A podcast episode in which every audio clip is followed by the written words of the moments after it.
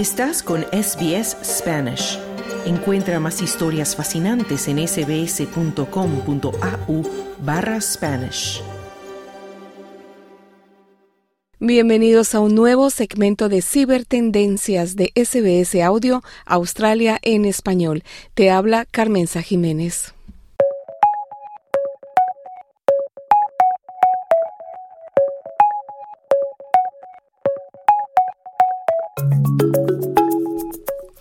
Comenzamos las cibertendencias de esta semana con la noticia del prestigioso medio de comunicación Wall Street Journal, que indica que Instagram estaría favoreciendo la divulgación de contenido sexual con menores de edad.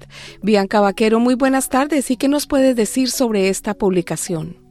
Hola, muy buenas tardes. Y sí, bueno, pues tenemos que hablar de Instagram, de esta polémica eh, en la que vuelve a enfrentarse a durísimas críticas por el contenido que recomienda relacionado pues con los menores dentro de su plataforma. El periódico de Wall Street Journal pues, ha publicado un reportaje bastante interesante y bastante extenso donde podemos leer cómo el algoritmo recomienda vídeos sexualizados de menores y adultos también a cuentas vinculadas con adolescentes estos vídeos, estos reels, que bueno, pues todos sabemos, ¿no? Reels, estos como TikTok, ¿no? Que vas bajando, vas, pero, sí, vas bajando un vídeo tras de otro, ¿no? Y bueno, pues en estos vídeos se insinúan pues una temática sexual, e irían acompañados de publicidad incluso para anunciar estas típicas aplicaciones de citas o incluso hasta medicamentos contra la disfunción eréctil. Está desde luego un momento la empresa en la que está desplegando, además que lo hemos hablado aquí hace poco, pues estas funciones para mejorar la seguridad, la privacidad y tal en la plataforma, sobre todo dirigida a los menores. Como todos sabemos que los reels pues, están en todas partes, hasta YouTube tiene sus shorts y todo esto, bueno, pues ha sido la respuesta a la popularidad de TikTok, de estos vídeos verticales y tal. Bueno, pues la aplicación, pues como cualquier otra red social, busca ofrecer contenido relacionado, ¿no? Cuando nosotros la usamos, con los intereses de cada uno de nosotros, ¿no? Para que nosotros permanezcamos todo el tiempo posible dentro de esa plataforma, para luego pues mostrarnos anuncios y tal. Esto lo hace a través de los algoritmos, ¿vale? Que eh, creo que lo he comentado alguna vez, vamos a explicar lo que es un algoritmo. Lo que hace el algoritmo básicamente es Mm, analizar ¿no? tus gustos, pues según, por ejemplo, los me gustas que damos, el tiempo que nos quedamos en cada vídeo, si compartimos ese, ese vídeo. Entonces todo eso lo va juntando y dice, pues mira, a esta mujer le da me gusta muchos vídeos de gatitos y le encantan los animales y tal. Entonces lo que hacen es replicar cientos de vídeos detrás, uno detrás de otro, que tengan relación con los gatitos, ¿no? Pues sobre esos gustos que tenemos nosotros. Bueno, pues parece ser que esta tecnología, este algoritmo estaría fallando a la hora de frenar la difusión de vídeos tóxicos o peligrosos que ya te digo yo que no deberían de estar ahí, pero bueno, están. Y bueno, pues como muestra es la reciente prueba esta que ha realizado The Wall Street Journal. Lo que han hecho ¿no? los periodistas Jeff Borbich y Catherine Blunt, pues eh, lo que hacen es que observaron que las cuentas de adolescentes que tienen miles de seguidores dentro de la plataforma de Instagram reunían un gran número de seguidores de cuentas de hombres adultos. Muchos de estos perfiles pues habían demostrado también pues intereses, ya sabemos por dónde vamos, ¿no? Intereses pues con contenido sexualizado relacionado pues con menores o adultos de pues, dudosa edad, ¿no? Digamos. Estas pruebas de posteriores del medio pues buscaban determinar el contenido que ofrecería este algoritmo, ¿no? El que hemos explicado antes eh, cómo funciona de esta red social, pues a una serie de cuentas de prueba que ellos mismos crearon, ¿no? que siguieran a este tipo de influencers, pues jóvenes o preadolescentes y tal. Hay que decir que también el Centro Canadiense de Protección Infantil también ha realizado unas pruebas similares por separado, no tiene nada que ver con este reportaje, y el resultado ha sido prácticamente el mismo. O sea que esto no se lo está inventando de Wall Street Journal. Bueno, pues descubrieron que seguir solo, por ejemplo, a chicas jóvenes hizo que Instagram empezara a recomendarnos o enseñarnos vídeos de cuentas que promocionaban contenido sexualizado para adultos. Además, pues eh, mujeres de edad indeterminada. Y bueno, pues en medio también habían aparecido pues vídeos como pues un hombre acostado en una cama con un brazo alrededor de lo que parecía ser una niña o lo que ponía que era una niña de 10 años. O sea, ya, ya vemos por dónde van los tiros, ¿no? El Wall Street Journal también puso a prueba pues, las recomendaciones que les hacía el algoritmo si seguían a pues, perfiles de usuarios pues, que este, sospechosos de pedofilia, vamos a decirlo así, tranquilamente. Lo que ocurrió fue que produjo un contenido increíblemente perturbador intercalado con anuncios. La plataforma pues que ofrecía sexualización infantil. Bueno, pues estas imágenes sexuales aparecían junto a anuncios. Y anuncios, escucha, de marcas importantes, como por ejemplo Disney Walmart. ¿eh? No estamos hablando de pues otros anunciantes, por ejemplo, eh, también pues, eh, empresa, la empresa Hims, que es un vendedor de medicamentos, pues estos de disfunción eréctil, que incluso lo tienen en, The Wall Street Journal, ¿no? De anunciante, pero bueno. Bumble, por ejemplo, y Match se han retirado completamente de Instagram, han dicho que, que no quieren saber nada. Estas empresas ofrecen aplicaciones de citas mm, para conocer gente y tal y han decidido pues, suspender todas las relaciones publicitarias a raíz de este reportaje. Otros anunciantes como Himes pues aseguran que están presionando a la compañía para que corrija dónde van sus anuncios. Mm, supongo que nadie quiere que salgan estos anuncios eh, con, este contenido. Yo me pregunto, hay que presionar para que eso no, no, salga a nadie, o sea, que ese contenido no exista, no que tu anuncio no salga junto a este contenido, pero bueno, eso es otra cosa. Eh, Meta, por su parte, ha dicho que las pruebas que hicieron o que han hecho en Wall Street Journal y tal, que es una experiencia prefabricada, ¿no? que no representa lo que pueden ver millones de personas, millones de usuarios. No han explicado por qué se produce este fallo del algoritmo, pero pues asegura que en los últimos meses están desplegando herramientas para que las marcas controlen dónde aparecen sus anuncios y que también están trabajando para dar una mayor protección a los usuarios más jóvenes. Hay que destacar que eh, los periodistas de Wall Street Journal ya han informado, bueno, informaron ya en su tiempo en agosto sobre estos resultados, o sea que es que esto no es de ahora.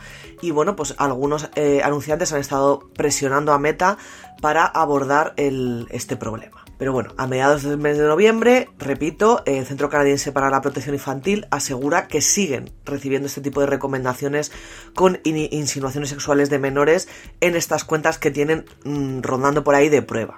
Así que bueno, si no lo consigue un centro canadiense o un centro para protección infantil, a ver si los anunciantes pueden poner freno a esta barbaridad, porque es lo que es.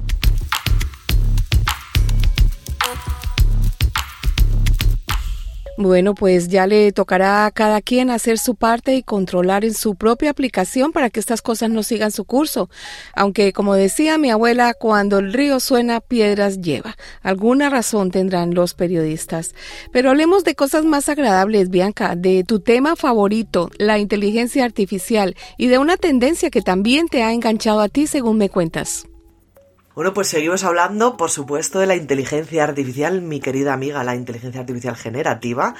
Y bueno, pues todos sabemos que estos modelos de IA generativa que permiten crear imágenes a partir de ese texto, ¿no? Que nosotros le vamos diciendo, pues yo quiero esto, quiero lo otro, son un fenómeno en la red. Todo el mundo se ha apuntado al carro, todo el mundo hace sus propias imágenes, por supuesto también están las polémicas detrás, pero bueno, hoy no vamos a venir a hablar de esto, sino de un trend que ha aparecido que a mí me parece increíblemente maravilloso, divertidísimo y que si tienes un mal día, yo creo que te va a hacer el día, por lo menos para reírte un rato, para ver algo eh, espectacular a veces. Y es el trend o la moda el, del denominado Make It More y os preguntaréis, ¿y esta locura qué es? Bueno, yo os lo voy a explicar. Es una nueva fiebre de ChatGPT, ya que, bueno, eh, ya se ha integrado DALI 3. Como sabemos, DALI 3 es una eh, eh, inteligencia artificial generativa de imágenes. Se ha integrado con ChatGPT, eso sí, con ChatGPT Plus. Es decir, que hay que pasar por caja. Y bueno, pues permite que usemos un prompt, que es lo que le decimos nosotros a la inteligencia artificial que queremos que haga, ¿no? Pues permite usar un prompt para generar imágenes directamente eh, con el chatbot conversacional, es decir, que entonces va a ser todo como muy, muy directo. Es una potente alternativa, eh, las cosas como son, alternativas como son Mid Journey o el Stable Diffusion, que a mí Stable Diffusion me encanta, y bueno, pues se ha descubierto esta nueva tendencia maravillosa de mandarle primero pues al, al chat GPT que haga una imagen con cierta característica y luego sobre esa imagen hacer que haga otra aún más lo que sea pues aún más grande, aún más fea, aún más brillante, aún más, pues lo que sea. Por eso de ahí el make it more, ¿no? Hazla más. Yo esto lo he visto de una usuaria llamada Justin Moore, lo he descubierto ahí en Twitter, que compartía unas imágenes de Reddit, como no, eh, en el que pues eh, un usuario estaba experimentando con esta opción de, en esta ocasión, por ejemplo, un plato de ramen picante. Y luego, pues sobre cada imagen, pedía otra versión aún más picante y aún más picante. Y entonces el resultado de esta evolución y la imagen final mostraban un curioso y divertido proceso. Y bueno, pues eh, investigando, investigando, te encuentras con mm, otras cosas que hicieron otros usuarios dentro de ese hilo. Bueno, pues no es nada complicado de hacer, lograr este tipo de resultados es muy fácil, eso sí, repito, si tenemos acceso al chat GPT Plus o el Enterprise, que, repito, pues hay que pagar, ¿vale? Y a la integración que tiene ahora mismo con DALI 3. Eh, aún puede ser que si tienes el chat GPT Plus no tengas esta opción disponible porque le están haciendo un despliegue gradual, pero bueno, en el caso que la tengáis, simplemente podéis pedirle cualquier imagen con lo que sea, pues por ejemplo, eh, quiero un gato esponjoso. y luego, pues pedirle a ChatGPT que añada mucho más de esa característica, pues especificándolo, poniendo cosas como le quiero más esponjoso, todavía no es suficientemente esponjoso. Y veréis los resultados. Esta tendencia, este trend, que es algo tan simple, ¿no? Entre comillas, y a la vez tan complicado, eh, me parece maravillosa, aparte de por lo visualmente maravillosa que puede ser y divertida, me parece increíble por la capacidad que tienen ya estos modelos de, de IA generativa de ir recordando la anterior cosa que le hemos dicho, la anterior entrada, y usarla como base para la siguiente, ¿no? Como por ejemplo cuando mantenemos una conversación con ChatGPT, hacen posible este tipo de retroalimentación para generar unas imágenes increíbles. O sea, si os lo digo, a mí es que me tiene maravillada este Make It More. Y bueno, pues el proceso es muy similar al que, al que se hacía hace tiempo con Mid Journey. No sé si sois trasteadores de inteligencia artificial, a mí me encanta. Y bueno, pues eh, era parecido ¿no? a estos botones que tenía Mid Journey, bueno, que tiene Mid Journey para poder em, ir alterando una imagen y crear varias variaciones eh, de esa misma imagen, ¿no? Es una opción muy útil, por ejemplo, en un ámbito creativo y pues diseñadores de todo tipo ya han demostrado la capacidad de este modelo, por ejemplo, para generar 100 variaciones realmente notables de un mismo concepto. Es maravilloso. Ahora eso sí, como siempre probablemente venga con polémica detrás, eso sin duda.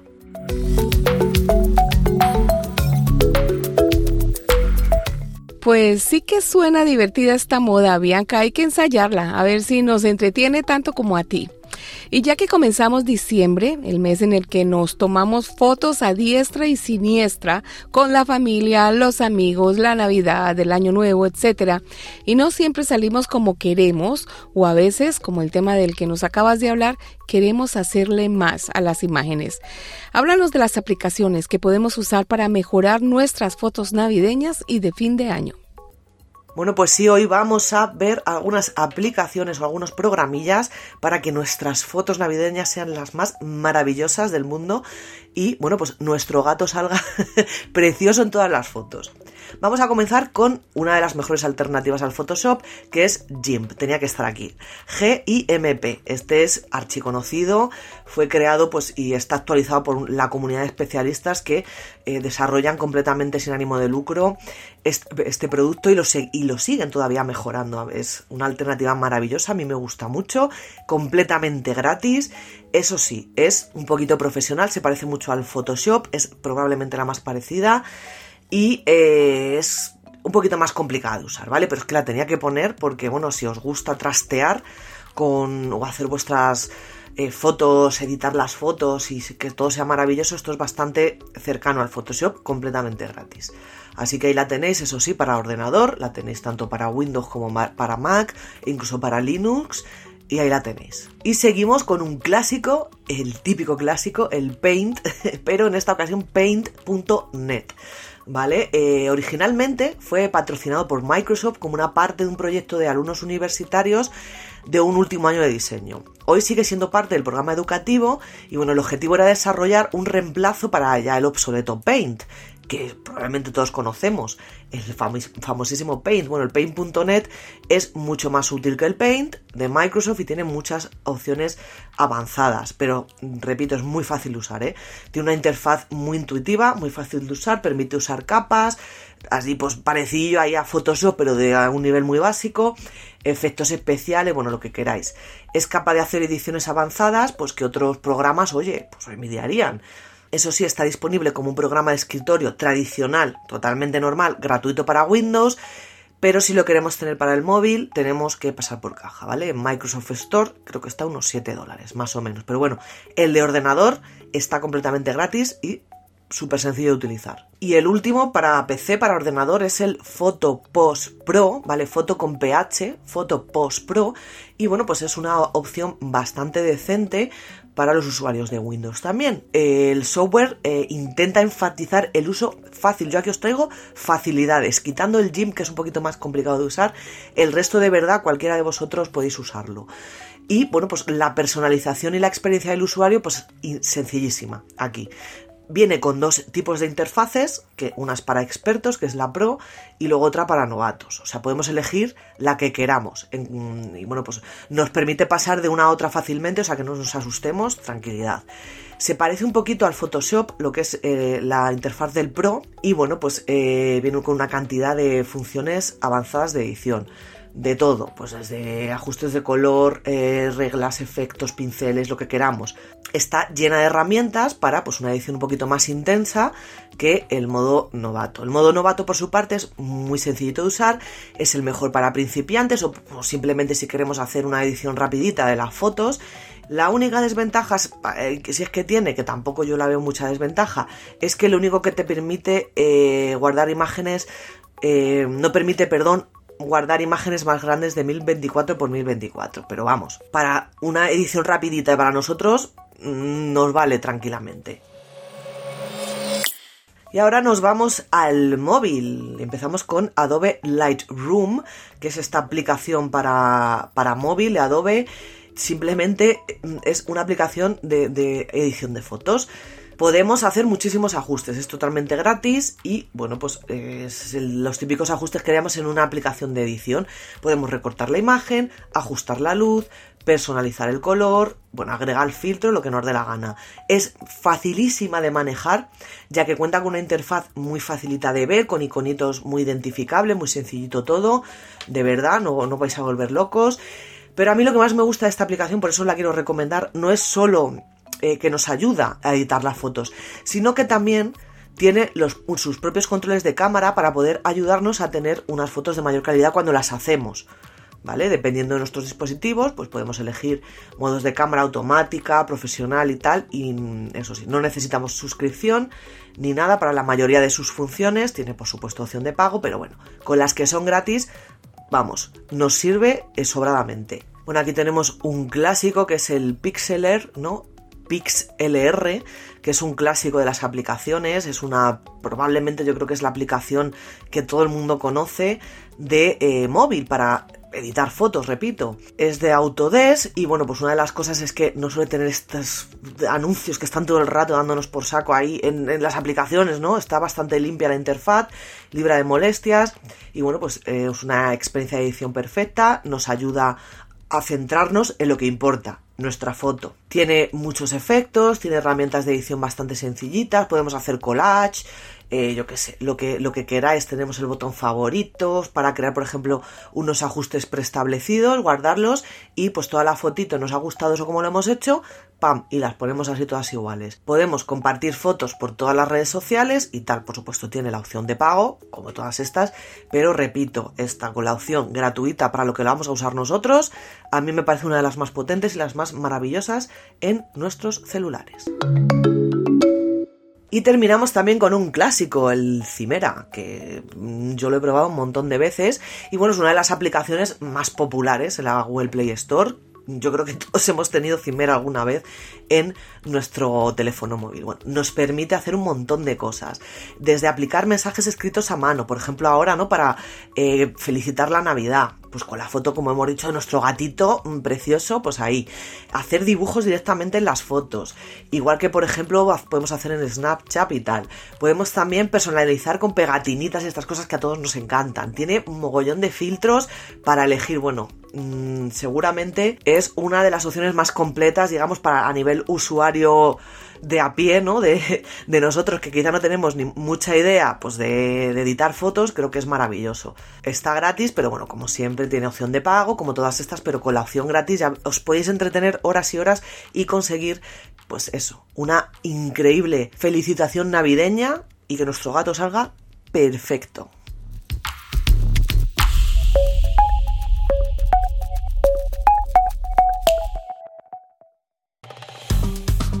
Dale un like, comparte, comenta. Sigue a SBS Spanish en Facebook.